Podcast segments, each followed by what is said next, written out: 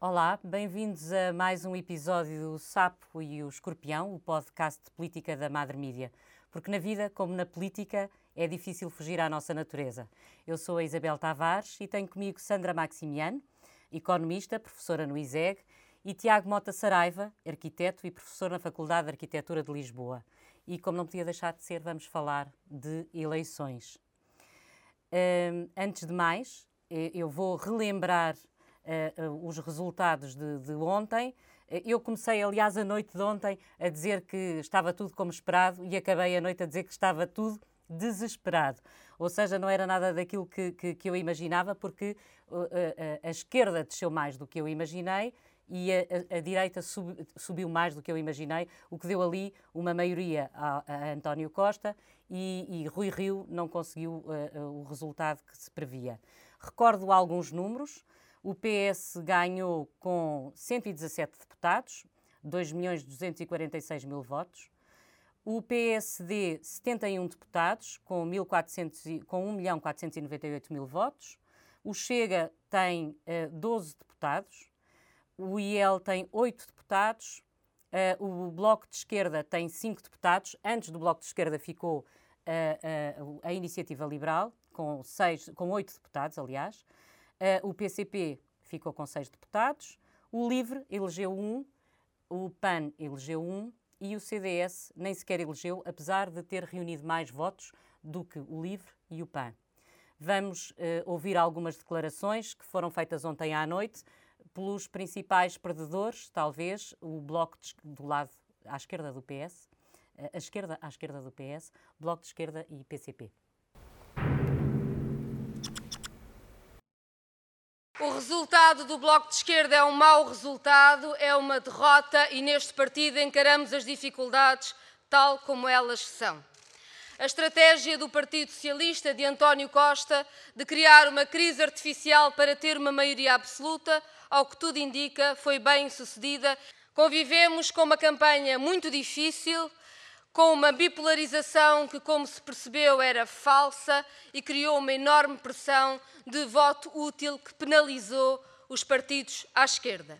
O resultado obtido pela CDU nas eleições legislativas de 30 de janeiro de 2022 traduz uma quebra eleitoral com significativas perdas de deputados, incluindo a representação institucional do PEV.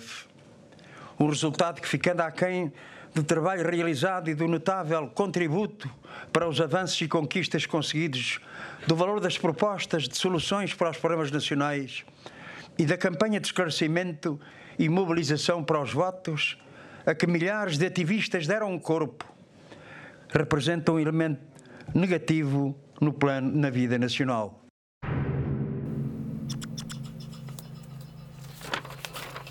Sandra Maximiano, comece por si e por lhe perguntar uh, se, uh, ouvindo estas declarações, uh, pelo menos desta vez não tivemos todos a dizer que eram vencedores. Houve alguém a admitir derrotas, o que já é um passo, um passo em, em frente. Mas a Catarina Martins podia ter admitido mais rapidamente que fez uma má campanha ou, ou não fez uma má campanha. É isto que ela estava a dizer, enfim, no fundo, a culpar uh, uh, o voto útil? Sim, é, pois, é, muito difícil que qualquer partido admita que, que, fez uma má campanha ou que, no caso de o ter realmente feito. Eu acho que a Catarina Martins e o Bloco de Esquerda em geral fizeram uma má campanha, na minha opinião. Fizeram uma campanha muito pela negativa. Portanto, uh, e que cansou por sistematicamente um, apelarem ao voto para uh, derrotar uh, o Chega, uh, com toda a, a, boa intenção que isso, que isso tem, isso provavelmente será agora Sendo que o grande são mote. do, do, do, Chega. Sim, e que será agora provavelmente a sua, a, a sua força Uh, de, de lá, a sua grande motivação daqui para diante. Penso, penso que será agora o grande mote do, do Bloco de Esquerda e que, e que provavelmente e até poderá uh, tirar daí depois uh, algumas vantagens, mas a campanha foi sempre feita pela negativa, portanto era para, para, não, para não, não levar o racismo para, para, o, para o Parlamento, para não para derrotar o Partido Socialista e não termos uh, e não não conseguir toda a maioria absoluta, mas nem, nem, mesmo até nem falando da maioria absoluta, mas derrotar o Partido o, o Partido uh, Socialista para não termos um, um, governo de direita, portanto era sempre foi uma campanha pela negativa. E eu acho que isso cansou um, cansou os portugueses e cansou também muitos dos apoiantes do Bloco de Esquerda que um, procuravam e que procuram, na minha opinião, uma campanha mais pela positiva. Uhum. Tiago, não sei se está de acordo com isto e ouviu as declarações de foi uma grande derrota. Uh, uh, Jerónimo tem ali uma frase fabulosa. Foi uma grande derrota para, para o PCP. E porquê? Nós também já falámos um bocadinho sobre isto antes. Sim, eu, eu acho que foi, foi, uma, foi uma significativa derrota do, do, do, de todas as forças à esquerda do PS. Acho que a campanha teve contornos relativamente novos, uh, também em virtude da, da, situação pandémica, portanto, onde a televisão e a visibilidade na televisão teve, teve de facto uma influência muito significativa. Portanto, uma das questões que é importante refletir no quadro da, da CDU é perceber, uh, por exemplo, a decisão de não ir a todos os debates, que implicações é que teve. Uh, eu acho que isso é uma matéria que é importante perceber. E depois Eles outra... deviam ter discutido com, com, o PCP devia ter discutido com Jerónimo, devia ter discutido com André Ventura. Não sei, uh, não sei por até porque até porque por exemplo a CDU teve um, conjunto de situações que eram perfeitamente que perfeitamente uh, imprevisíveis, como a questão a questão do problema de saúde de Jerónimo de Sousa. Imediatamente a seguir, reparem, é, é, substituída em campanha no terreno por Mas João eles não Ferreira. Tinham decidido em, eles já tinham decidido que não iam aos debates. Exatamente, exatamente. De, de... Mas o que aconteceria necessariamente era que Jerónimo Sousa só, só faria provavelmente o debate com António Costa à mesma. Porque, porque seria substituído depois por João Oliveira, por João Ferreira, mas entretanto João Ferreira também é um dos únicos que apanha Covid no, no, processo, no processo. Portanto, criou aqui uma dificuldade grande numa campanha onde foi particularmente visível, aliás, as pessoas estiveram particularmente atentas às discussões e ao espaço público, não o espaço público da rua, e a CDU faz muito campanha local, portanto, essa campanha local teve muitas dificuldades em, em chegar às pessoas. Depois, parece-me que há uma questão que as pessoas não, não. que fica relativamente claro, as pessoas não perceberam o chumbo do Orçamento de Estado. Quer dizer, uh, uh, independentemente das razões uh, que eu acho, e pessoalmente acho que havia razões para o chumbar, mas as pessoas não perceberam, ou seja, as pessoas pensaram mesmo que era melhor ter continuado, ter continuado a legislatura, e, e isso é um, parece que é claro dos resultados e eleitorais. António Costa, que anda há, há 29 anos nisto, soube muito bem explorar esse, esse lado do se este orçamento estivesse em vigor, já tinham isto, já tínhamos aquilo, já. Ele, ele explorou muitíssimo bem essa parte. Ele pode apresentar, Sandra, poder pode, claro, mas deve apresentar o mesmo orçamento ou tem que haver ali mudanças, até porque a realidade também é diferente já hoje do que era. Económico quadro sim, económico. Plano económico, sim. Temos sim, a inflação. Sim, sim, sim. Eu acho que, que eh, necessariamente deveria apresentar um, um orçamento, não ter não retificado, mas um updated uh, budget, né? portanto, um orçamento um, ajustado a esta nova realidade uh, económica e, sobretudo, ter em conta, portanto, não ignorar que, te, que temos estes novos ventos da inflação e com esta sombra do aumento da taxa de juros, e isso deveria ser refletido no novo orçamento, sem dúvida. Um, se o vai fazer, um, não sei, eu acho que ele também agora tem um papel muito interessante, que é reconciliar os portugueses com o conceito, com a noção da maioria absoluta. Eu acho que não, não temos muito boas uh, memórias de maiorias absolutas. E, e, alguma coisa me diz que não vamos ficar com uma boa memória agora, não sei porquê. Pronto. E, eu, é difícil ter, ter, uh, ter boas, uh, portanto, boas uh, perspectivas do que é que será, o que é que será realmente uma maioria absoluta. E, e a primeira coisa é apresentar um orçamento que seja muito diferente ou tocar em alguns pontos chaves que sejam que sejam mais visíveis para o, para o cidadão comum, não é? Em que em que se sinta que há algum autoritarismo um, é? impor, impor Portanto, facilmente vai, esse. Ele tem que dialogar vai, um bocadinho eu acho agora. Que vai e... ter que ser mais. Sim, vai ter que ser muito diplomático nesse sentido, se quiser, uh, portanto, sair com. Portanto, limpar a imagem de uma maioria absoluta. Eu acho que nesse discurso, foi, o discurso que ele fez foi um pouco assim. Eu pensei que, ah, portanto, ele falou aqui, uh, está aberto ao diálogo, mas depois fui-me lembrar também dos discursos de Sócrates, também estava aberto ao diálogo, portanto, o discurso também não foi muito, muito diferente uh, ao, discurso de, ao discurso de Sócrates na onde teve a maioria absoluta. Portanto, eu acho que vai ser muito pensado. Portanto, há aqui que sim que fazer alterações ao Orçamento de Estado, mas também ele andou a apresentar, não é? levar o orçamento exato, exato. para debate. Portanto, acho que há, há também uma expectativa de que alguns pontos-chave do orçamento sejam mantidos, nomeadamente ao nível das questões mais O que é que sociais. ele não pode manter de todo, ou o que é que ele não devia manter de todo, tendo em conta este novo cenário macroeconómico que nós temos? O, o que é que é impossível, ou o que é que devia ser impossível manter e que ele tinha que ajustar?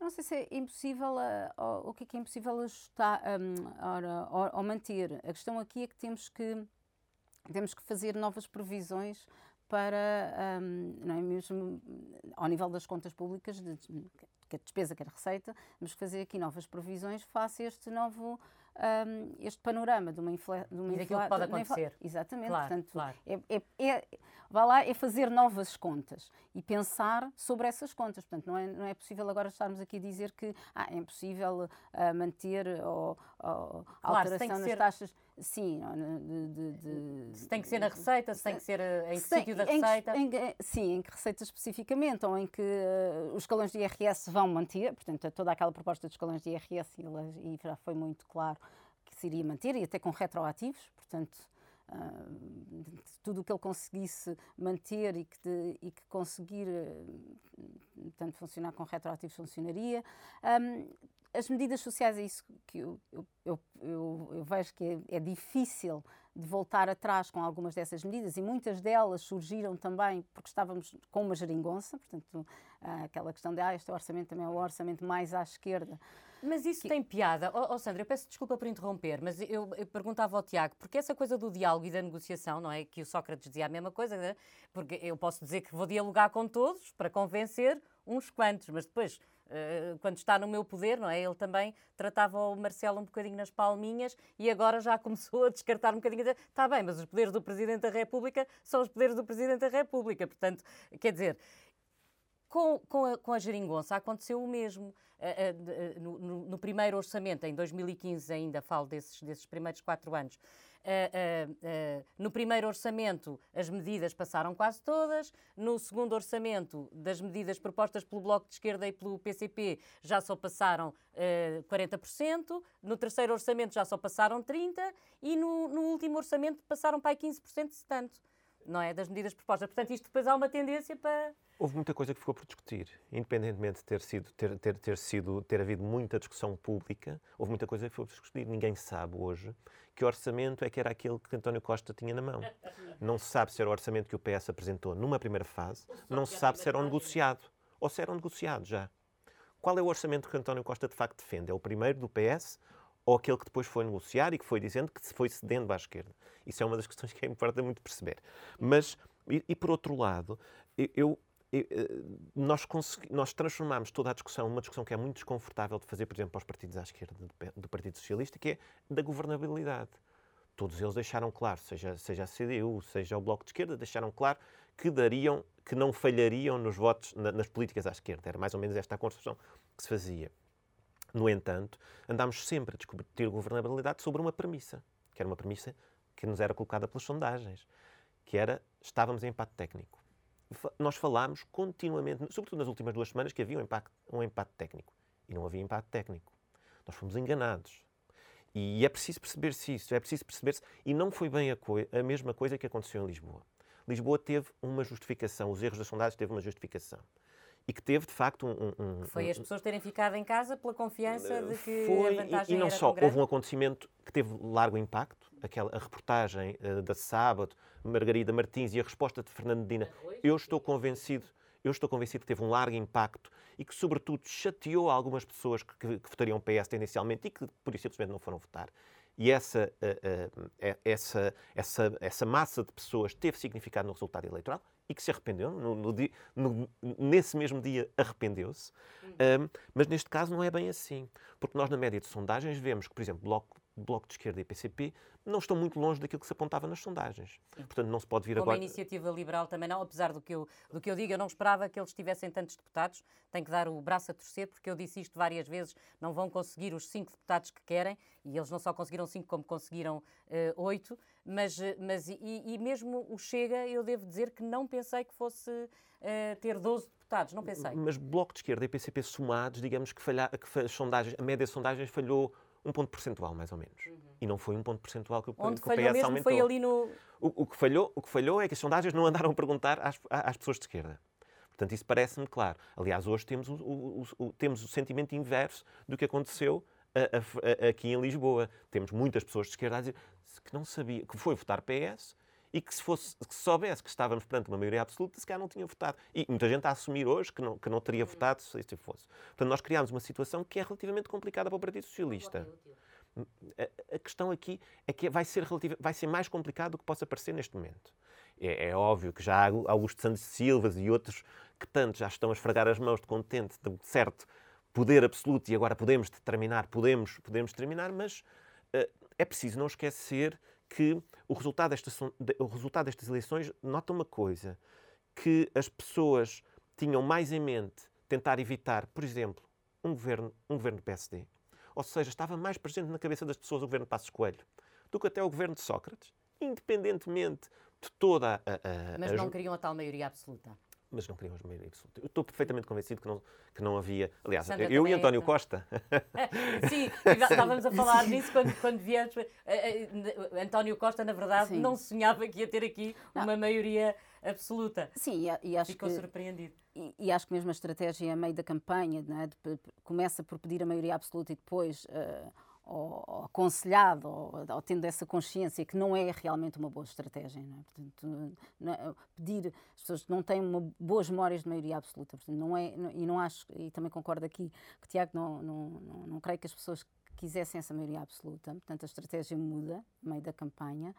Um, agora, que realmente as sondagens, um, as sondagens favoreceram o PS nesse sentido, favoreceram, não é? Porque temos aqui um impacto técnico e claramente, claramente o que veio-se a verificar é que as pessoas não queriam uh, esse governo de direita. E também, e também aqui concordo perfeitamente. Uh, as pessoas dão mais peso, e há bastante, até bastante investigação que explica isso, né, na área até comportamental, as pessoas dão mais peso a acontecimentos recentes do que a acontecimentos mais longínquos. Portanto, a questão de, de um governo de direita, o governo de Passos Coelho e a questão da Troika ainda está mais presente. Sobretudo porque ela é muito falada Sócrates. todos os dias.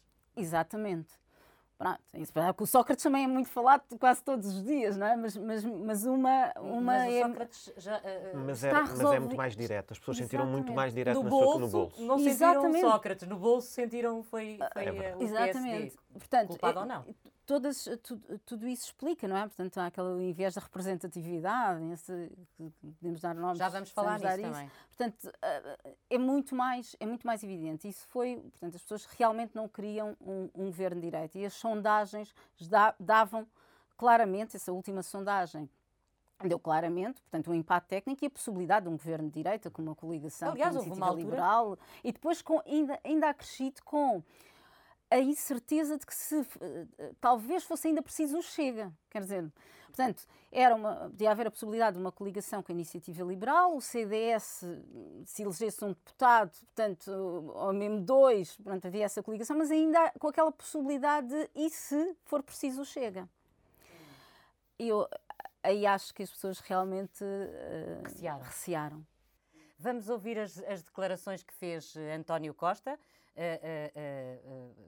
enfim, e, e, também que fez o líder do, do CDS, o Francisco Rodrigues dos Santos. Bom, o primeiro garante que não pintaremos o risco sou eu próprio. E manterei sempre um diálogo permanente no quadro da Assembleia da República e de solidariedade institucional com o Sr. Presidente da República. Eu acho que se há coisa que os portugueses têm registado é que creio que nunca houve um período tão longo da nossa história onde o relacionamento entre Presidente da República, Assembleia da República e Governo tenha sido não só tão pacífico, mas tão construtivo como aqueles que têm existido nos últimos seis anos.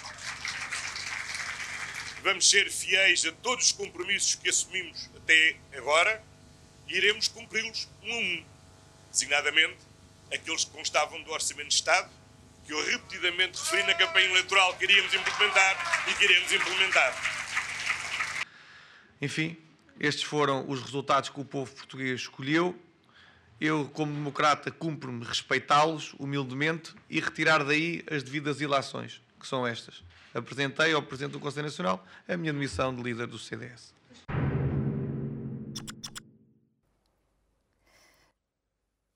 Sandra, nestas, nestas, uh, neste, neste rescaldo, ou neste final de, de, de, de dia de votos, uh, vimos, em função dos resultados, muito pouca gente demitir-se, na realidade, porque o único que se demitiu assim a sério foi o CDS, porque não conseguiu eleger nenhum deputado, apesar de, como eu disse no, na, no início, eh, ter tido eh, mais eh, eleitores, mais votos do que o PAN ou do que o LIVRE. Portanto, aqui tem a ver com a tal representatividade que vamos falar. Mas Catarina Martins não se demitiu, Uh, uh, uh, o, Jerónimo de Sousa não se demitiu, nem ninguém espera que ele se vá demitir, como é, como é óbvio, mas também não se demitiu Rui Rio, apesar de ter dito que e também vamos ouvi-lo daqui a pouco, apesar de ter dito que, que, que, já não sabia mais o que podia fazer pelo. Uh, uh, Há que perceber o que disse em alemão, não é? Há que perceber exatamente o que disse em alemão. Uh, e, portanto, quem é que é nestas eleições o sapo e quem é que é o escorpião, antes de mais? Bem, eu acho que vou para eleger o sapo e para eleger o escorpião, se calhar vou utilizar aqui um bocadinho o discurso do, do Rui Rio, porque eu acho que ele pôs no papel do sapo, ele, ele próprio elegeu-se nesse papel de sapo, não é? porque basicamente justificou todos esses resultados com uh, não, o voto útil funcionou para a esquerda, mas o voto útil não funcionou à direita, portanto, um, queixando-se realmente todo o apoio que poderia ter havido de eleitores que votaram na, iniciativa liberal e no Chega, portanto, e que não, um, se calhar pensaria, não é? Porque que os, que os, cons que os conseguiria atrair e que, e, e, que isso não aconteceu. Portanto, eu acho que ele, ele próprio pôs nesse papel de sapo nesse, no, no discurso. E talvez aqui de escorpião é um bocadinho mais difícil um, para manter essa, essa congruência, se calhar vou, vou, vou, vou dizer que iniciativa liberal uh, nesse papel de escorpião. Uhum. Uh, uh, Rui Rio, a certa altura, diz que não sabe o que mais pode fazer, mas ele já devia ter descoberto isto há mais tempo, ou não? É um bocadinho tarde para descobrir que já não havia nada a fazer pelo, pelo, uh, pelo PSD? ou não? Ele teve, estes, ele, ele, teve seis anos quase para descobrir isso, não? O Rui Rio, um, eu acho que tem, tem uma dificuldade de entendimento do país. Uh, eh, um, e tem um, beneficiou de um conjunto de, de, situações que foram, que foram mantendo uh, na liderança do PSD. Não, não, se percebe bem o que é que ele quis dizer. Nas, muitas vezes não se percebe bem o que é que Rui Rio quer dizer. Um, e ele costuma dizer que é por humor. Uh, portanto, tem humor, uh, digamos, se calhar alemão, alemão. não é? portanto, mas, mas creio, creio, que, creio, que será, creio, creio, que será o fim de, o fim de linha, não é? de, de, de de, de, Rui, do Rui Rio e do PSD. Foi tudo construído para que ele pudesse vencer estas eleições. Ou seja, ele teve todos os instrumentos, inclusivamente o partido de alguma forma uh, unido com a perspectiva de, de, vencer, e na verdade teve 29%, não é? Portanto, teve uma votação que ainda assim melhorou a de 2019, Sim, mas com, com 29 e 27%, portanto, uma coisa relativamente, um, ehm, relativamente curta. Uh, e com uma nuance que de facto ele, ele, ele, ele falou que, que, que, tem a ver com não conseguiu mobilizar o voto útil à direita. Portanto, um, ehm, teve a constituição de um, de um grupo, bem, um grupo parlamentar, diria eu, mas que eu acho que se extinguirá uh, de uma força política que, que, que, abriu a frente da extrema-direita, que nos deve envergonhar uh, às pessoas, às pessoas, a todos os democratas, os humanistas, um, e que nos vai envergonhar, envergonhar durante quatro anos na, na, Assembleia da República, mas que de qualquer forma é preciso notar. André Ventura teve 500 mil votos, teve meio milhão de votos nas presidenciais. Uhum. Neste momento, muito projetado, atenção, nestas eleições, foi pela primeira vez André Ventura teve um conjunto de comentadores continuamente a desculpabilizá-lo, continuamente a dizer que faz parte do sistema e continuamente a normalizá-lo de alguma forma. Ah, e, e, e, nesse sentido e não nesse, concordo nada com isso. e nesse sentido ai sim sim sim muitos muitos eh, havia sempre um no final do debate que tinha sempre um enquadramento e que tentava de alguma forma aligeirar e moderar de alguma forma o discurso que André Ventura tinha. Nós hoje vamos ver também outra coisa, não vamos só ver André Ventura. Nós estes quatro anos vamos ver outras pessoas, eh, vamos ver, vamos ver Pedro Frazão, que insultava no mercado, insultava as pessoas que vendiam no mercado, faziam o seu trabalho, do seu carro, insultava, gritava, portanto, vamos ver este tipo de comportamentos que nos vão envergonhar certamente todos os humanistas e todos os democratas. E provavelmente o Chega nas presidenciais já teve um seu topo, já esteve, já está, já está. Aliás, André Ventura propôs em novembro, propunha-se ter 15%. Sim. Não nos podemos esquecer disso. Também foi, também foi reduzindo. Mas isso pode ser uma técnica, isso é uma técnica de marketing quase, não é?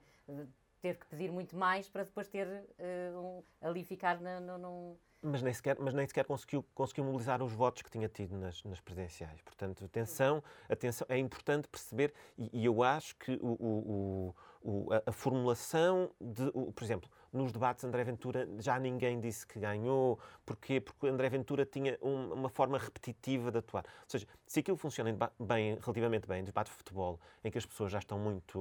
Uh, eu sou do Benfica, sou do Sporting, sou do, então defendo sempre aquele. Claro um, as pessoas depois aquilo cansa, não é? Portanto, aliás, Rui Tavares beneficiou muito disso, ou seja, Rui Tavares beneficia muito de ir aos debates e beneficiou muito do debate com, com, com André Ventura para mobilizar algumas pessoas uh, hum. da parte do seu eleitoral, sobretudo aqui em Lisboa, que era o que era importante ao, ao livro. Sandra, o, o CDS, e, eu mantenho, não, não, cheguei a perguntar, mas o, o CDS uh, eh, desapareceu da Assembleia da República, não sabemos se vai desaparecer ou não. Uh, o que é que aconteceu? É um partido velho, de facto velho, no sentido das ideias, não, não evoluiu. Uh, o, que é que, o que é que se passou e que falta vai fazer? Vamos, vamos sentir a falta do CDS ou não? É um partido com, com uma série de problemas que, que, já desde que vêm desde longe, não é? Portanto, acho que começou desde aquela questão do, do Paulo Portas, do irrevogável, e, portanto, já vem bastante, já vem desde longe a decair e com grandes conflitos internos. Agora, não, eh, se se modernizou ou não, se podia ter feito algumas mudanças estruturais, é para, é para o partido, enfim, discutir e repensar. Eu não sei se o CDS. Ah, portanto, há muita gente, e, e hoje li algumas, alguns comentários, mesmo pessoas de esquerda, dizerem que veem com alguma pena que o CDS saia do Parlamento. Portanto, esta noção de que é um partido histórico, que é um partido que tinha que teve grandes uh, personalidades, portanto, e as pessoas veem com alguma pena essa saída do CDS. Portanto, como se que o legitima, legitimassem mais enquanto partido e a sua existência façam outros partidos uh, novos. Eu penso, eu tenho uma, uma visão um bocadinho diferente. Eu acho que é preciso também este dinamismo. Isto é uma não, não temos que ver que um partido tenha que existir para sempre, não é? Claro, Portanto, não é estático. Não é estático. Um, temos também a pensar isto, que eu vou um bocadinho, as palavras da, da monarquia não é? são dinastias e se calhar faz, faz sentido numa altura, não faz sentido noutra. Temos um partido que é mais próximo do CDS e com uma visão também um pouco mais moderna, mais uma, um foco muito económico, que é, o, que é o, a iniciativa liberal e eu não vejo, neste preciso momento e com o crescimento da iniciativa liberal, que haja espaço para um CDS da forma como o CDS uh, eh, tem existido nestes últimos anos um, e ao mesmo tempo que a iniciativa liberal está em, em, crescimento. Eu acho que o que vai acontecer e o partido, isto o partido tem que pensar não é? nas, nas suas bases, pensar o que é que vão fazer, se uh, realmente uh, pode haver essa, essa possibilidade de muito mais pessoas do CDS juntar à iniciativa liberal. Um, PSD, ou então reformularem, portanto, no, reformularem o CDS ou até um novo partido, não se sabe. Mas temos aqui este, este pormenor, que não é, que não é menor, é, é, acho eu, que é o de ter reunido uh, eh, 86.578 votos, não é? Uh, exatamente, e não ter conseguido uh, eleger. Quando o, o PAN teve 82.250 elegeu, e o LIVRE nem chegou a isso e também elegeu. Os eleitores podem sentir-se e têm todo o direito de se sentir defraudados. Como é que aqueles têm menos votos e têm representante na Assembleia da República e este que tem mais votos não tem. Como é que esta questão se resolve? Os partidos têm ou não que olhar de uma vez por todas para esta questão do, do, do nosso sistema eleitoral e da maneira como, como são constituídos os círculos eleitorais? Sim. Eu, eu acho, bem, eu, para, eu acho que do perspectiva, da perspectiva das, das pessoas, eu acho que mais o que, o que aqui importa corrigir é, por exemplo, porque é que um partido que tem 41%, num cenário em que votam, um, em que votam 58% das pessoas, portanto, estamos a falar de um partido que terá, uh, ou seja, um, um, em cada cinco pessoas votou nele, teve, vai ter maioria absoluta. Isso parece-me que é uma coisa que a gente tem de corrigir. Portanto, tem de haver, tem de haver provavelmente círculos de correção, Uh, e isso prejudica todos os que estão, todos os que estão, todos os partidos menores. Por exemplo, estava a ver um estudo antes de vir para cá que, que apontava para que se houvesse um grande círculo, uh, um, um, grande círculo uh, a nível nacional, nós teríamos, por exemplo, blocos de esquerda e, e, e CDU com 10, 10 deputados. o CDS elegeria. E não elegeria só um, elegeria, talvez, dois ou três. Uhum. portanto, nós temos de assegurar maior representatividade também daquilo que. E temos de fazer uma coisa, quer dizer, por exemplo, um voto no, C, no CDS em Beja não conta. Não, claro que não. É para um voto para o lixo. Uh, um voto, um voto Mas é da CDU em Viseu. faz com que conta. as pessoas votem útil e depois as, as contas saiam todas Exatamente. trocadas. Andamos sempre aqui em voto estratégico. E esse voto estratégico não nos favorece a democracia. Porque as pessoas depois. Uh, as pessoas sentirem que não estão a votar naquele com que mais se identificam, mas estão a votar naquele que pensam que, bem, que tem algumas hipóteses, é, uma, é um problema. E um, eu acho que isto devia ser pensado de uma forma estrutural. Sim. Na verdade, está a ser pensado desde uh, há 1997, pelo menos, que foi, foi, quando acordaram uh, uh, uma, uma alteração na Constituição que dava exatamente para se mudar este sistema e, e, se repensar. Havia um proposto na altura, não tinha que ser esse, podia ser outro. Mas a, a, Assembleia da República tem vindo a receber diversas propostas e acaba por nunca. Eh, este método é simples, não é? acaba por ser um, método, um dos métodos mais simples para alocar, portanto, chegar ao número de mandatos. Um, acontece que favorece realmente os partidos maiores. Portanto, temos que.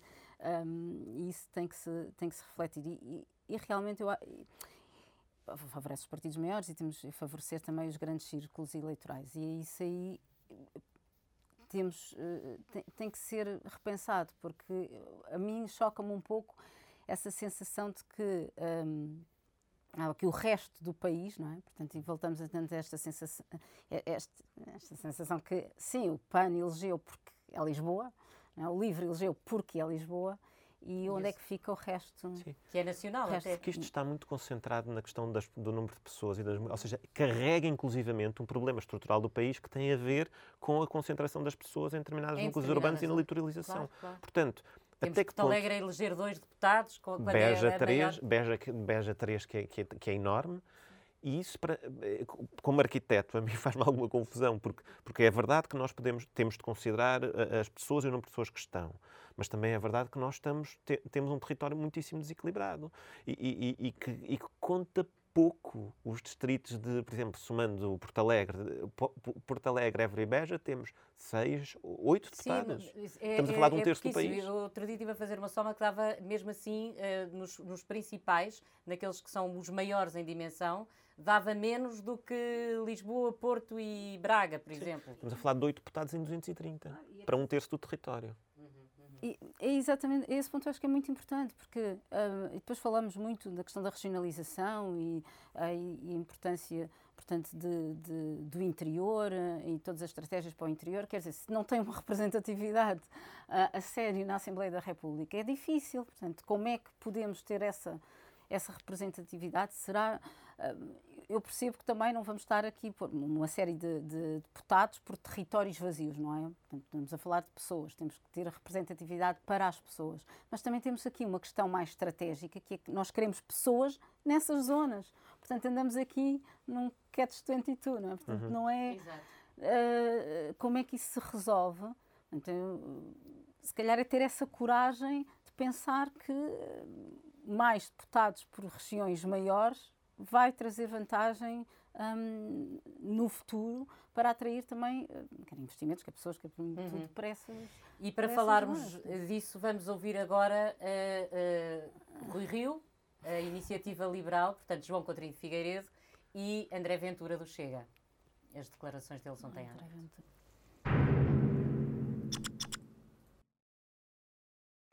Particularmente se confirmar que o PS tem uma maioria absoluta, tem, portanto, um horizonte de governação de quatro anos, eu, sinceramente, não estou a ver como é que posso ser útil neste enquadramento.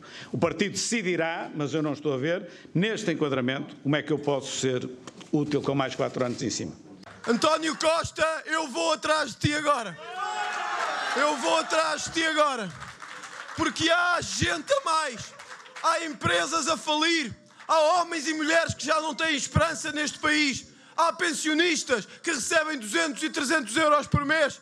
Há polícias tratados como bandidos. E há um país inteiro tratado de rastros pelo socialismo e pela extrema-esquerda. Se o PSD não fez o seu trabalho, nós faremos a partir de agora e seremos a oposição em Portugal. Nestas eleições, só houve dois partidos que podem cantar vitória porque atingiram os seus objetivos. Um preocupa-nos. É a eventual maioria absoluta do Partido Socialista. Já tive a ocasião de cumprimentar, António Costa, de lhe dar os parabéns pela vitória, mas de lhe dizer que pode contar no próximo Parlamento com a oposição firme da Iniciativa Liberal. E temos André Ventura a, a dizer que vai, vai atrás do Costa uh, uh, e, portanto, a dar, se calhar, o, o mote daquilo que vai ser à Assembleia da, da República, ou, ou, como lhe chamou o, o nosso parlamentar, o nosso grupo parlamentar, Uh, mas, mas não é apenas do Chega. E temos aqui, uh, antes disso, eu gostava de falar de uma coisa que é uh, António Costa é muito beneficiado pelos votos dos mais velhos e João Coutinho de Figueiredo, ao contrário, é muito beneficiado pelos votos dos mais novos. O que também, se nós pensarmos que estes partidos vão fazer ainda um caminho, uh, uh, nos faz acreditar que daqui a, se calhar, não muitos anos, não sei se, uh, se 8, se 12, se, quantos, mas, mas, pode haver aqui uma inversão para uma direita mais à direita. não concordam com isto? Eu, eu, aliás, pego um bocadinho, pego neste discurso da Aventura que eu acho que é importante. Um, eu acho que não. André Ventura não tem paralelo à, à, à esquerda. Ou seja, eu não acho que haja uma extrema-esquerda que seja equiparável à extrema-direita que nós temos em Portugal. Não vê a Catarina Martins uh, não, de modo algum. Esquerda, não? Uh, o equiparável à esquerda que existe noutros, que existe noutros países seria uma esquerda que defendia, uh, que defendia a prisão de banqueiros e, e, que dir, e, que nos diria e que confundiria o plano político e judicial. Nenhuma esquerda, nenhuma esquerda em Portugal o faz defenderia a extinção de, de, de, da iniciativa privada na no ensino, seja na saúde, e nenhuma esquerda o faz. Mas, e, defende mas, mas, economias mas esquerda, eu, eu, para mim, continua a ser muito o espelho do, do, do Chega. Porque de modo algum. Eu, eu, só acho que a Catarina Martins não se vê como o André Ventura de se vê. Algum. O André Ventura sabe quem é e a Catarina Martins não Catarina sabe quem Martins é. declara social-democrata, ou seja, numa, numa do, que, que, é uma linha, de alguma forma, europeia, eu, europeia e com, e com alguma lógica europeísta. Não estamos a falar da mesma coisa. E é importante que se faça esta. Ou seja, a extrema-esquerda uh, concreta e, e, que teve já muitos reflexos em muitos países europeus, por exemplo, com, com, até com atentados, tal como muitos dos que estão hoje com, com André Ventura são, foram já criminalizados, foram, foram já constituídos arguídos e, e culpados. Uh, uh, uh, na, na, mas, mas culpados por atos de violência. Mas por atos de, por atos de violência. E, e isso. há, há uma questão que o David Diniz dizia há uns dias. Quer dizer, independentemente de tudo, André Ventura é racista. E isso nós não podemos deixar de dizer. Nós temos uma coisa que nos permite ver muito bem isto, que tem a ver com a nossa Constituição. De facto, André Ventura está sempre uh, no borderline, ou muitas vezes além da nossa Constituição. A nossa Constituição define um conjunto de princípios humanistas que André Ventura não, não, está, não cabe dentro. E que a extrema-esquerda provavelmente também não caberia, como eu estou a dizer. Por exemplo, uma coisa óbvia tem a ver com a prisão de banqueiros. Uh, uh, isso, e que, isso seria uma matéria que, de um cruzamento entre, entre a lógica política e a lógica judicial que ninguém à esquerda defende. Portanto, embora André Ventura calhe muito bem fazer este, estabelecer este, esta dicotomia entre Bloco de Esquerda ou CDU, exatamente para se normalizar, para entrar dentro do espectro da, das pessoas. Agora, ir atrás, ir atrás de António Costa, ninguém diria à esquerda. Fosse de esquerda, direita, ninguém iria. Repara uma coisa, uma das coisas, nunca houve, uh, por exemplo, quando houve a maior tensão em Portugal sobre a, a esquerda-direita, que é claramente o governo da Troika, o governo de Passos Coelho, por exemplo, nunca houve manifestações na, junto à sede do Partido Social Democrata. Sim. Porque havia um respeito, que era um respeito constitucional sobre o que são os partidos políticos. Portanto, isso uh, André Ventura rompe completamente. Portanto, uh, uh, vamos, vamos enquadrar bem. André Ventura é extrema-direita, é perigoso e, e, e, está fora da, da, do, do, quadro da nossa Constituição. Uhum. E eu acho que não tem futuro. Não, sim. sim. Sandra, mas, mas, ele, mas ele teve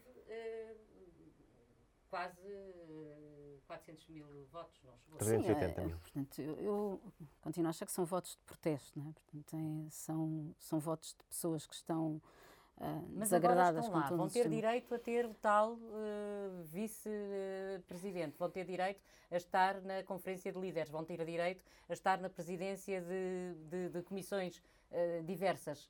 Ou se muda o regimento da Assembleia da República? Sim, eu acho que vai, vai, se perceber é que vão ter direito a muita coisa e não têm, se calhar, depois uma capacidade para, para, para sobreviverem dentro, dentro desse sistema. Não é? Portanto, vai -se, eu acho que vai ficar muito patente na, nos discursos que vamos ver. Não é? Eu, eu, acho que até pode ter um efeito interessante, não é? porque, ao, ao fim e ao cabo, há muita gente que acha que isto é um entertainment. É? Uhum. Basicamente, uh, de agora ter alguma curiosidade para estar mais atento aos debates uh, parlamentares e, e, ver o que, é que este, o que é que este novo grupo parlamentar tem para dizer e a forma como vai dizer, não é? Portanto, pode haver aqui alguma curiosidade e até chamar mais, mais pessoas para estarem atentas um, para esta vida política. Isso também, acho um bocadinho mais a médio prazo, se calhar espero até a curto prazo, que André Ventura vai perder toda esta, esta, esta força que agora ganhou nestas, uh, nestas eleições.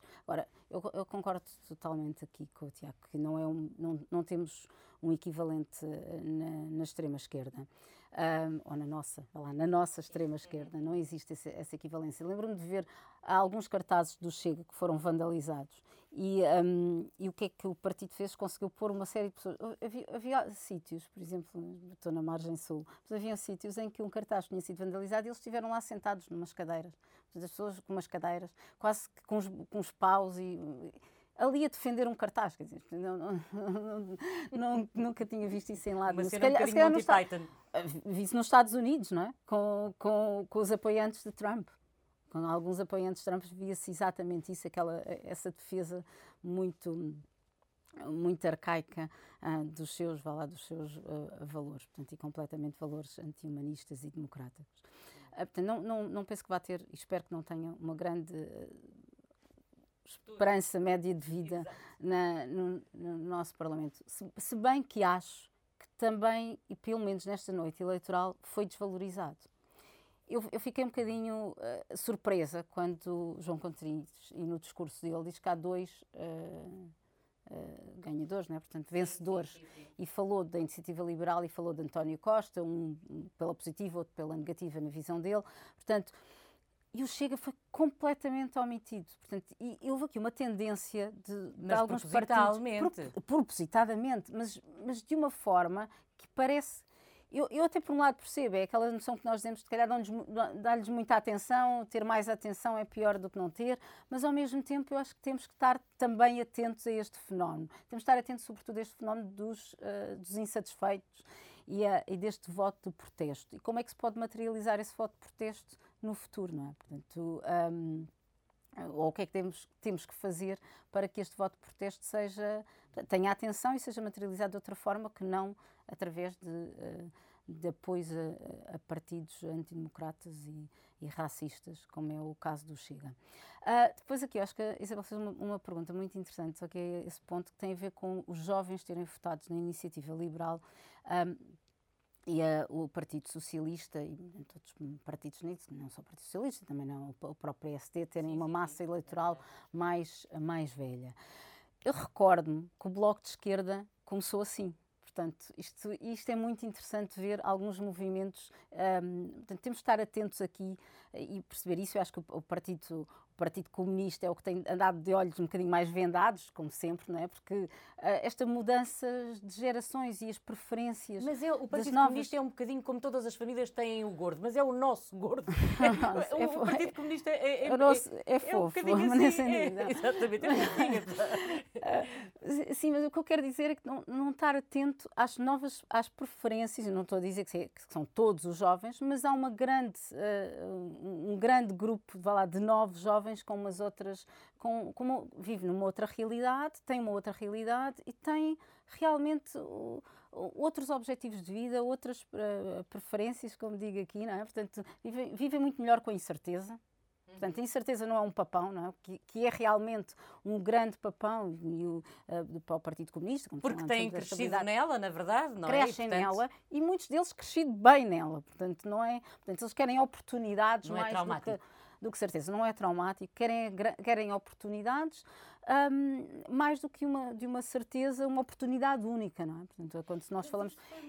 E, e, só aqui a terminar, um, a questão do. E quando o Bloco de Esquerda aparece, o Bloco de Esquerda também mobiliza um eleitorado muito jovem, com, e na altura, não é? Com uma série de temas que eram realmente temas muito importantes para aquela geração. E agora, portanto, eu aqui não sei qual é que vai ser realmente o futuro destes dois partidos, é um bocadinho deixar. Eu vejo a iniciativa liberal a crescer durante ainda bastantes anos, mas pode acontecer depois aqui, mesmo para a mais extrema esquerda, e, e se calhar pensar até, uh, até mais no livre.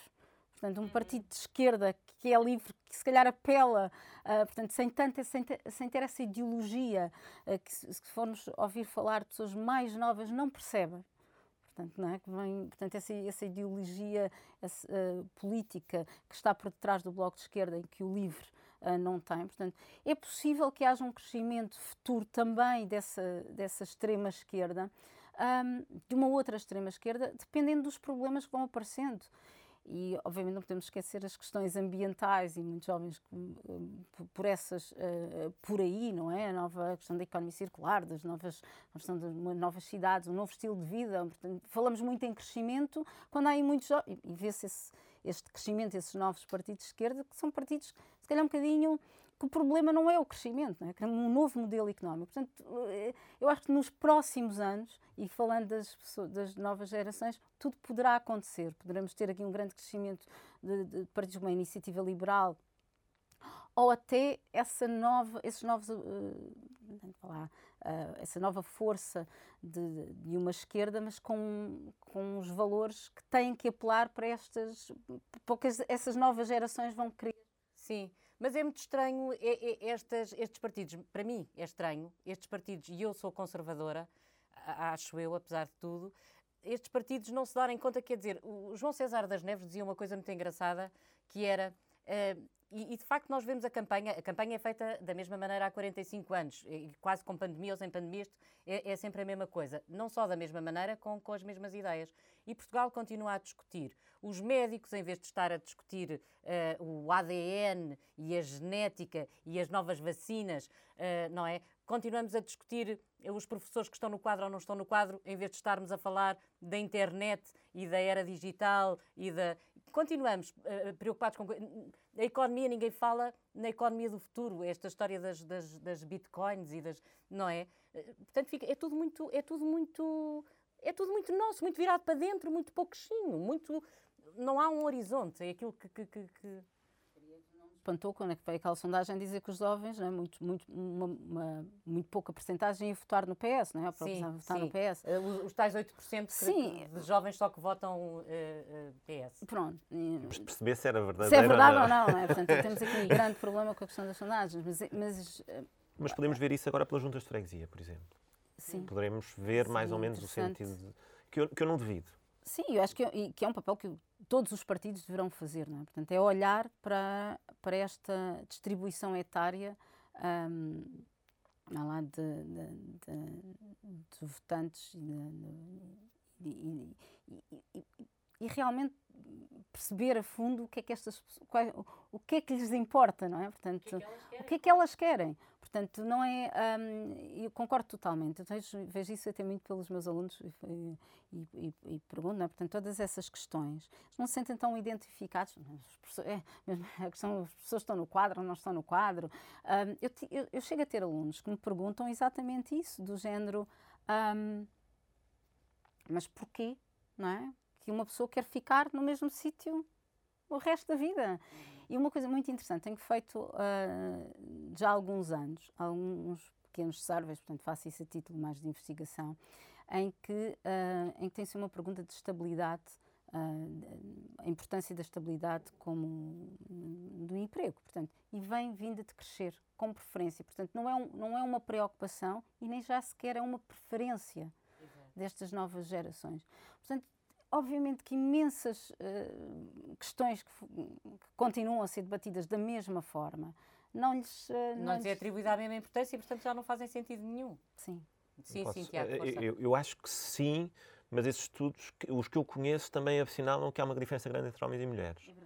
Uh, e isto tem a ver com uma questão que é um problema de fundo também, que tem a ver com a natalidade. Portanto, as mulheres sentirem-se muito mais condicionadas por isso, uh, nas suas escolhas e, na sua, e na, sua, na, sua, na sua estratégia de futuro profissional, do que os homens. Mas eu acho que há aqui uma coisa que é muito relevante, é que é que, na verdade, e que, temos, e que temos de começar a pensar bem, é que o Estado Social está a falhar aos mais jovens. Ou seja, entre os 18 e os 35, as pessoas sentem, bem, quando se fala em ensino público, ensino privado, muitas vezes alguns jovens veem, bem, até o privado até é melhor. No secundário, eh, no, no superior não tanto, mas, mas, mas, mas, depende, depende dos setores. Depois, por outro lado, a questão do Serviço Nacional de Saúde não se coloca, colocou-se agora com a pandemia, mas não se coloca aquela, aquela dependência que os mais velhos sentem bastante e querem defender as pensões. Quando se fala, quando se fala na, na função pública, os jovens dizem: função pública, nós nunca vamos acabar por trabalhar. É muito raro o jovem que tem como aspiração ou que consegue chegar a ter o emprego da função pública. Portanto, o Estado Social está a falhar essas. E, e, e muita, muito do discurso que, que, que muitos partidos fazem não se encaixa. Portanto, como é óbvio, e o que os jovens sabem é quando o recibo verde, quando passa um recibo verde, depois vem a conta do imposto, do IRS. E como é natural, o, o, ao ouvirem dizer uma taxa de 15%, como, como, como, como pretendia a IEL, são sensíveis, dizem, mas eu pago não sei quanto, eu pago 20 e tal por cento por isto e, e, e ganho muito pouco, portanto, eu, eu, eu vou, sentem-se imediatamente identificados. Portanto, há aqui um problema, que eu acho que é um problema sobretudo dos partidos à esquerda, que tem de ser tratado. Só mais uma coisa, a questão das alterações climáticas eu acho que não, não notamos, não, não, uh, uh, o, o, Uh, o, o, discurso do PCP tem um conjunto de, de, de, regras na formulação. Acho que ninguém está a notar, por exemplo, que pela primeira vez, para além das questões do trabalho, das questões do Serviço Nacional de Saúde ou do ensino público, Jerónimo de Sousa colocou na sua intervenção, exatamente no mesmo momento em que disse que o PEV, logo a seguir a dizer que o PEV não tinha sido, não tinha tido nenhum eleito, colocou o combate às alterações climáticas. Eu acho que isso é uma matéria que é uma grande, é, é, neste momento é uma entrada de, de, nos temas centrais do PCP, que pode ser muito relevante no, no, no, trabalho futuro. Aliás, já se notava na campanha, durante a campanha, já se notou algumas vezes com alguns apoiantes mais jovens a terem um discurso relativamente novo sobre a questão das alterações climáticas e que vêm das manifestações da, da, da, do ensino secundário, sobretudo. Eu acho que isso é uma matéria que os, que os, que o, que, o, que os partidos, sobretudo à esquerda, terão de começar a dar uh, relevância uh, maior a esses temas que ainda não têm dado. Uhum. Portanto, há, mas parece-me que, que, que, que, isso será uma resposta clara. Antes de terminar, porque estamos a chegar ao final do, do nosso tempo, eu queria falar num instantinho sobre o PRR porque Portugal, a, a, mim é uma coisa que eu confesso que isto me aflige. Aflige-me de saber que Portugal vai receber tanto dinheiro, aflige-me de saber que mais de dois terços do PRR são para o Estado é, são para é, instituições do Estado, da central ou local, uh, uh, não interessa.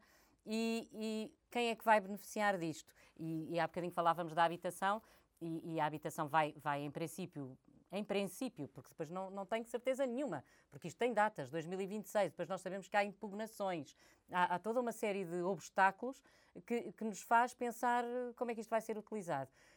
Mas além do PRR, há todo o dinheiro que vem da, da, da, Europa e que é muito dinheiro, nunca recebemos tanto dinheiro. Como é que ele vai ser aplicado? Como é que se faz este escrutínio? Eh, eh, o, o, o, João Coutinho de Figueiredo falava uh, na regionalização uh, e é um debate que nós vamos começar a ter. isto está a ser equacionado em conjunto ou, ou são duas realidades completamente dispersas? Como é que acham que o PRR devia ser pensado? Devia ter sido discutido e não foi? Essa é desde logo uma questão, porque repara uma coisa, nós tivemos as eleições autárquicas em setembro e, independentemente de tudo, nós tivemos dois, dois centros de discussão. De Freixo de Espada à Cinta a Vila Real de Santo António. Todos falaram sobre a questão do problema da habitação e todos falaram sobre a questão do PRR. E era um tema que não era bem local, era um tema nacional. Na verdade, nós passámos, passámos para as eleições nacionais e de repente o PRR e a habitação desapareceram do, da discussão pública. O que é, uh, o que é de facto, uh, vê-se a, a, determinação da agenda não foi necessariamente aquilo que as pessoas queriam, queriam ouvir falar ou sobre o qual se disputam as principais políticas. Não é a, a governabilidade está resolvida neste momento, por exemplo. Portanto, tudo aquilo que nós discutimos nas últimas três semanas não interessa nada, porque está resolvido, houve maioria absoluta. Um, agora, há um, há um, problema claro relativamente ao PRR.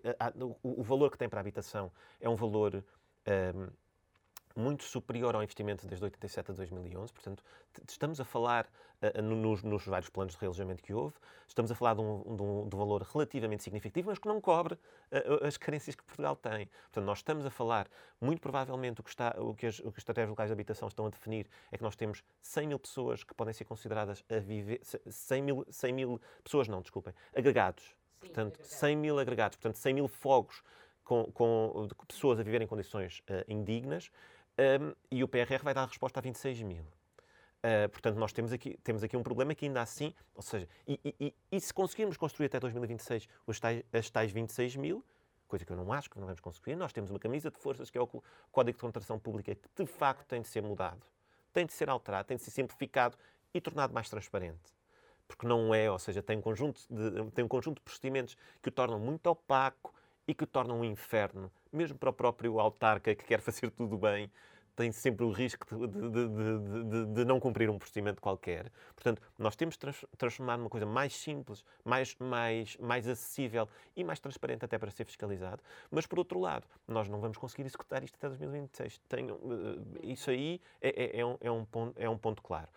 Um, por outro lado, o Partido Socialista, com esta alteração da legislatura, tem uma grande vantagem, que é, em vez de ir às votos em 2023, quando o PRR ainda não estaria, não estaria, não estaria executado, claro, só vai só a votos em 2026. Portanto, com o PRR a ser executado, uh, esperamos nós, em, em, em, em, grande fulgor, digamos assim. Sandra, acredita que o, que, que, o, que o PS depois ainda pode ficar mais quatro anos? Bem, sei que já estamos a pensar muito à frente, mas o que é que nos torna socialistas? Esta coisa de querermos e de, no fundo, gostar, não queremos ser mandados, mas gostamos de ter alguém que tome conta de nós. É uma coisa. Ai, muito, eu acho que é cultural, não é? Um bocadinho. É, é confortável, portanto, nesse, nesse sentido é, é confortável. E ainda, e falando por contraponto àquelas novas gerações que acho que estão muito mais. Um, abertas à incerteza e à instabilidade, uh, nós ainda somos, uh, lá, ainda, ainda não temos, uh, não, não estamos assim tão, tão abertos a essa instabilidade e temos esse, esse conforto de ter, esse, todo esse paternalismo uh, público e também não temos assim tantos anos de democracia quanto isso, não é? Portanto, uhum. desde 25 de abril, portanto, eh, ainda uh, lembro-me dos anos que vivi na Holanda e de pensar constantemente que são democracias com 200 e tal anos, não é? Portanto, é muito diferente de, na altura de 30 e tal anos uh, que estávamos passados sobre 25 de abril, agora mais, mas pronto, portanto, é muito pouco.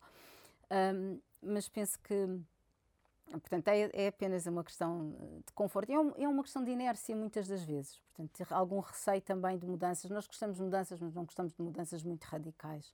Portanto, há... Sim, sim, em geral preferimos eh, ver-se isso em, em, vários estudos uh, que têm sido feitos. Portanto, hum, são, a mudança é boa, mas há sempre, há sempre aquele receio de de grandes mudanças. E, e, nós todos, mas toda a gente fala e, e, percebe que são precisas mudanças estruturais, são precisas grandes mudanças, não, alterações na função pública, mas depois no como é que isso materializa, o que é que isso significa ao nível da vida das pessoas, é muito difícil para elas perceberem. Portanto, falamos muito de questões ao mérito, é, importante mudar portanto, todo um sistema de contratação na função pública, questão do médico, mas para a vida do cidadão comum isso pouco, pouco lhe diz, não é? Portanto, eu lembro-me de falar com algumas pessoas que, um, que até já tinham votado PSD. Estamos estou a falar de uma classe um pouco mais baixa, eh, de pessoas, portanto, aqueles votantes que votam à esquerda, votam à direita, votam a quem, a quem lhes apela, exatamente. E eu lembro, portanto, uma pessoa dizia assim, o, o, que eu, o que eu me recordo, o que, o que me foi agora, o que me é bastante importante ultimamente foi o passe uh, social que baixou de preço, toda a forma que foi um, uma, um, um uma poupança, um, um alívio imenso. Portanto, e os livros escolares. Quer dizer, pronto, está feito, a minha decisão está tomada, é? portanto, em quem é que eu voto? Portanto, são coisas muito simples. Nós, nós falamos, temos um discurso muito complicado quando temos e esquecemos que a maioria da população ainda tem qualificações muito baixas e o que lhes apela são coisas que têm influência na vida, no dia a dia, portanto, que são óbvias. Portanto, assim como a iniciativa liberal teve muito sucesso num discurso que, que é fácil para os jovens perceberem, bem, se eu pago X de impostos, se pagar isto, eu sei fazer uma conta fácil, sei quanto é que eu vou, vou poupar. Portanto, esse uh, de ser mais direto e para as pessoas perceberem qual é que é o impacto uh, que determinada política tem na sua vida. E voltando, portanto, usando isto para voltar ao, ao PPR, ao PRR, desculpem. Um, o PRR. É, é um, bocadinho, é um bocadinho, é um bocadinho É um bocadinho. Mas eu acho que o que falta, e que falta na maior parte das. quando falamos de medidas e políticas públicas, falta uma avaliação, eu digo isto sistematicamente, uma boa avaliação ex ante e ex post das nossas políticas públicas. Nós não conseguimos perceber qual é que é o impacto das medidas políticas e das medidas propostas. E estamos a falar impacto Uh, os, os, efeitos, efeitos numéricos, efeitos qualitativos, em diferentes vertentes, para, para que as pessoas realmente percebam o que é que esta medida poderá ou não poderá um, uh, uh, fazer, impactar na sua vida. E depois em termos das contas públicas, não é? Portanto, basicamente, nós não temos, não temos uma avaliação de impacto. Que, aliás, é muito engraçado porque nos preocupamos imenso com o Orçamento de Estado, mas depois a Conta Geral do Estado, ou seja, a execução, Ninguém não, fala. Nada. Não, nós, nós, fazemos aquelas contas, um orçamento são contas, pronto, despesa, despesa e receita, as contas um bocadinho de marciairo, né, que, tem que ser feito, mas não há uma avaliação de impacto das medidas propostas. Portanto, uh, uh, o que é que eu vou ganhar uh, por aumentar as pensões a X nível? qual é que vai ser o real impacto desse aumento? qual é que vai ser o real impacto do aumento do ordenado mínimo, de mais construção de habitações? Portanto, isso tem que ser feito. E agora, nós já vimos que existe, como a Isabel já disse, não é? portanto, a distribuição uh, do dinheiro, que em grande parte vai ficar também no setor público, mas com que impacto? Uhum. Em que, o, que, o que é que nós vamos esperar desse investimento? Nós dizemos muito, investimos aqui, investimos lá, investimos nisto e naquilo, e não sabemos realmente quais, qual é que é o resultado, uh, nós dizemos os outcomes, não é? portanto, os resultados dessas, uh, dessas medidas públicas. Portanto, isso aí, quer ao nível mais micro, quer depois ao nível mais macro de, de, de grandes medidas, é muito importante. É muito importante para as pessoas perceberem e depois também votarem em consciência, porque ao fim e ao cabo. Um, votar é, é, fácil de perceber na sua própria vida qual foi o impacto de ter estes, os, os, livros de Borla, não é? Agora, em termos do país, qual, é, e em termos de futuro, o que é que isso significa uh, até no próprio comportamento das famílias? O que é, quais são as grandes implicações de ter tomado essa medida? Isso não é feito. Uhum. Eu acho que isso aí era, era extremamente importante de, e para qualquer governo, de esquerda, de direita, seja o que for, era uma das coisas que eu acho que é extremamente Com importante. Com o voto mudar. vai ser mais ou menos a mesma coisa. Qual é que vai ser a implicação agora deste, destes quatro anos de, desta maioria? Vamos ver. Tiago, quem é o sapo e quem é o escorpião nesta história?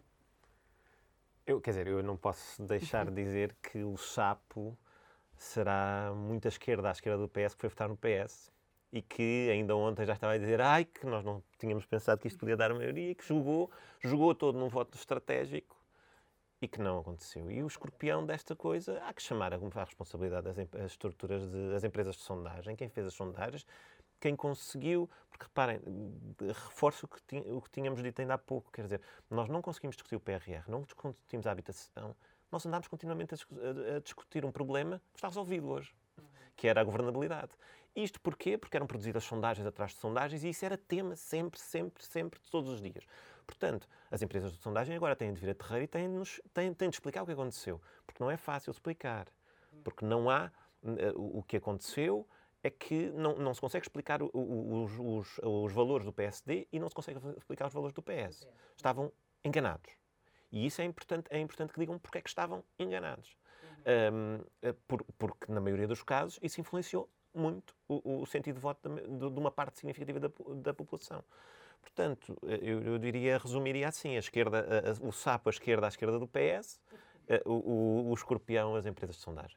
Muito bem. E chegamos ao fim de mais uma conversa. Agradeço à Sandra Maximiano e ao Tiago Mota Saraiva terem aceitado o nosso convite. Obrigada também a quem nos ouve.